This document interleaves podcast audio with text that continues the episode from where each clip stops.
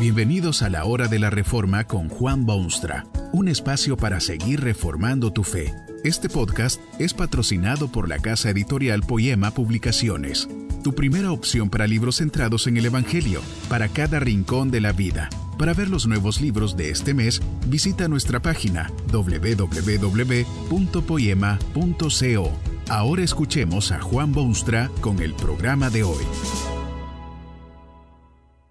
Esta conferencia se titula Vieja, Nueva y Futura y está basada en las palabras bíblicas de 1 Corintios 3:16.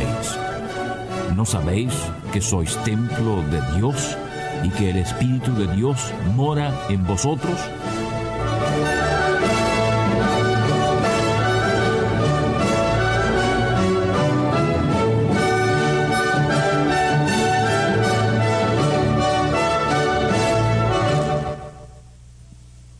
Templo que se edificó en Jerusalén bajo los auspicios del rey Salomón es verdaderamente impresionante.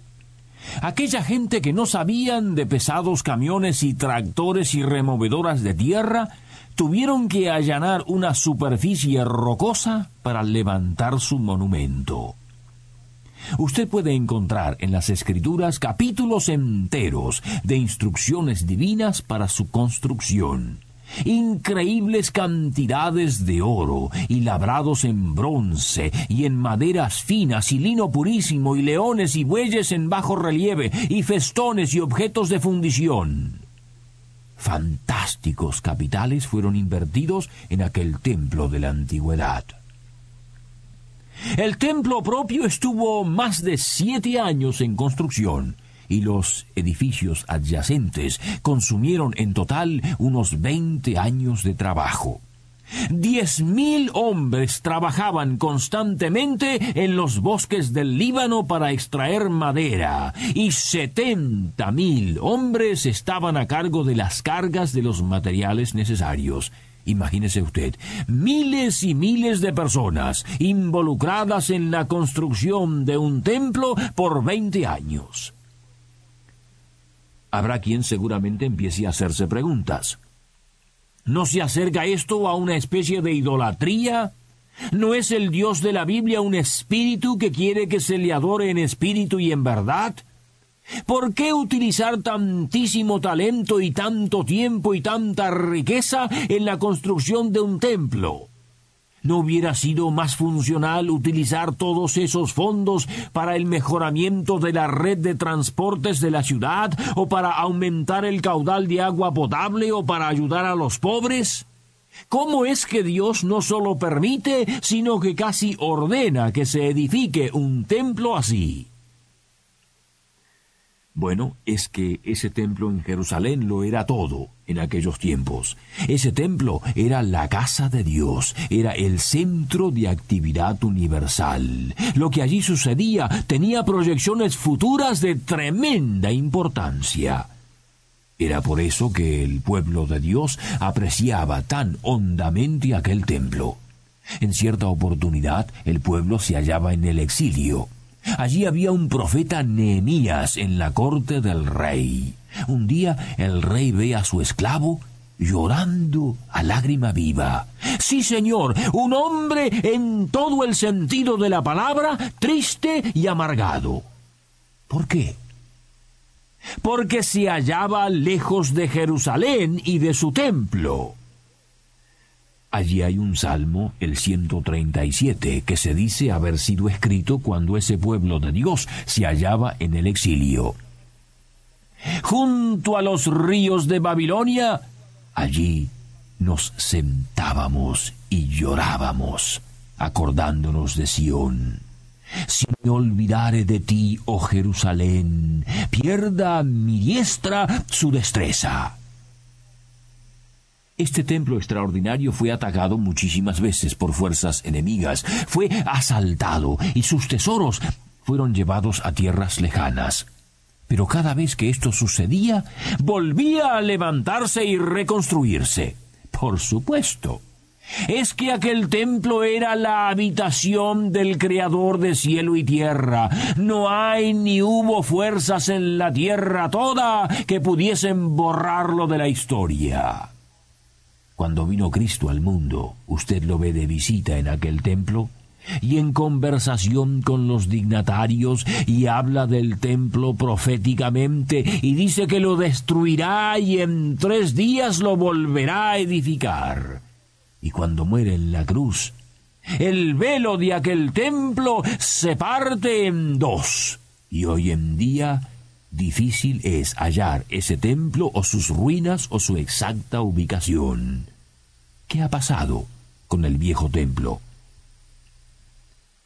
El viejo templo era la vieja iglesia, la iglesia de Jesucristo en los tiempos antiguos, la misma iglesia que encuentra usted después en el Nuevo Testamento, la iglesia del mismo Dios, de los redimidos por los mismos medios de la fe, del mismo Rey soberano que es Jesucristo, es la iglesia vieja. Es triste observar que hay mucha gente que no ve relación alguna entre el Antiguo Testamento y el Nuevo, como si lo uno es de otro mundo y otros seres humanos y otro Dios.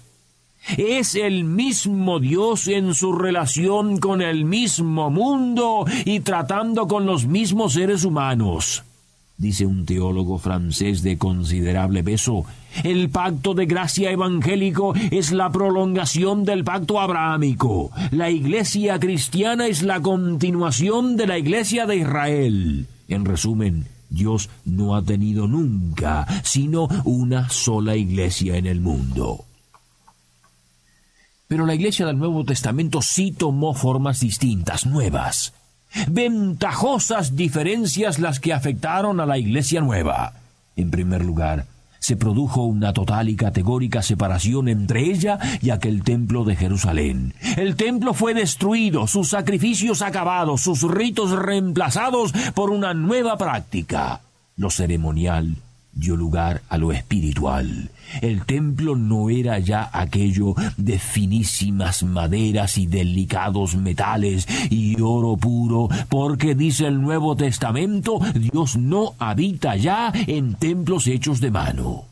El templo del Nuevo Testamento lo constituyen los creyentes en Jesucristo. Todo aquel que en él cree pasa a ser un ladrillo más en el impresionante edificio del nuevo templo. Esto es lo que decía el apóstol Pablo a los nuevos creyentes de Efeso. Ya no sois extranjeros ni advenedizos, sino conciudadanos de los santos, edificados sobre el mismo fundamento de los apóstoles y profetas. Es por medio de Jesucristo que esta integración toma lugar, en quien todo el edificio bien coordinado va creciendo para ser un templo santo en el Señor, en quien vosotros también sois juntamente edificados para morada de Dios en el Espíritu. Usted ve que la iglesia nueva es también morada, habitación, residencia oficial del eterno y soberano Dios, un templo construido con aquellos que han sido redimidos en la sangre preciosa de Jesucristo. Además, la iglesia vieja cuando se puso nueva se convirtió en el refugio del mundo entero. Ya no era tan solo aquel pueblo selecto de la vieja Palestina, fue por eso que el velo del templo se partió en dos. Era como si a partir de ese momento la verdad, la salvación, las buenas nuevas abandonaban aquel recinto para difundirse por todas las naciones. La iglesia nueva no es de y para judíos, sino para todas las razas de la tierra habitada. Es verdaderamente universal, porque no hay en ella ya ni judío, ni griego, ni esclavo, ni libre, sino que todos son hijos de Dios. La iglesia es vieja. Empezó cuando empezó el pecado. Allí se llegó el Dios entristecido al ver a sus criaturas esconderse entre las matas. Pero vino a buscarlo, redimirlo, darle una preciosa promesa de salvación.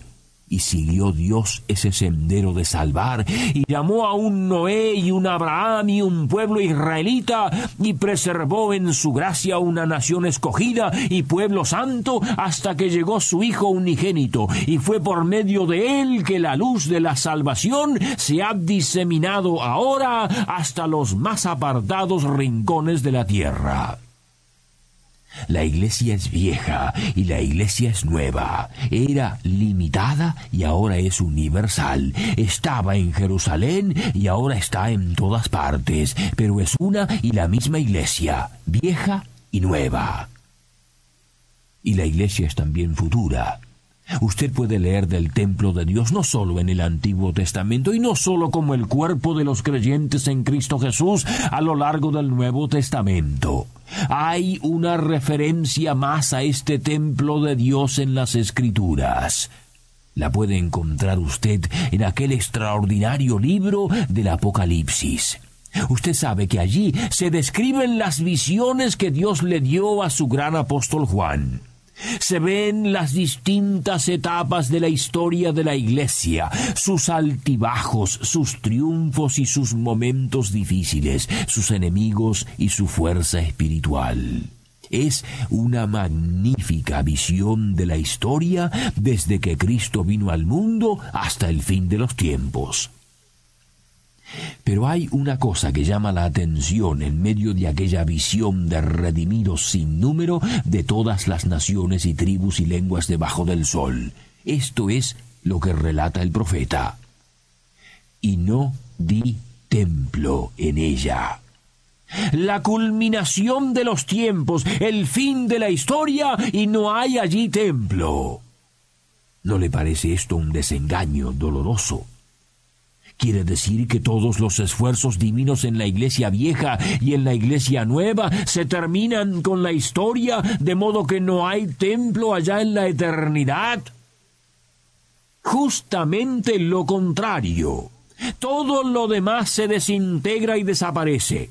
Escuche usted lo que ve el apóstol no vi en ella templo, porque el Señor Todopoderoso es el templo de ella y el Cordero. Jesús lo es todo, en la iglesia antigua y en la nueva y en la futura también. Que este mensaje nos ayude en el proceso de reforma continua según la palabra de Dios. Si quieres profundizar en la exposición bíblica, puedes buscar más recursos en www.poema.co. Allí encontrarás libros que te ayuden a entender la palabra de Dios y aplicarla a tu vida. Poema, el Evangelio para cada rincón de la vida. Nos vemos en el próximo episodio de La Hora de la Reforma con Juan Bonstra.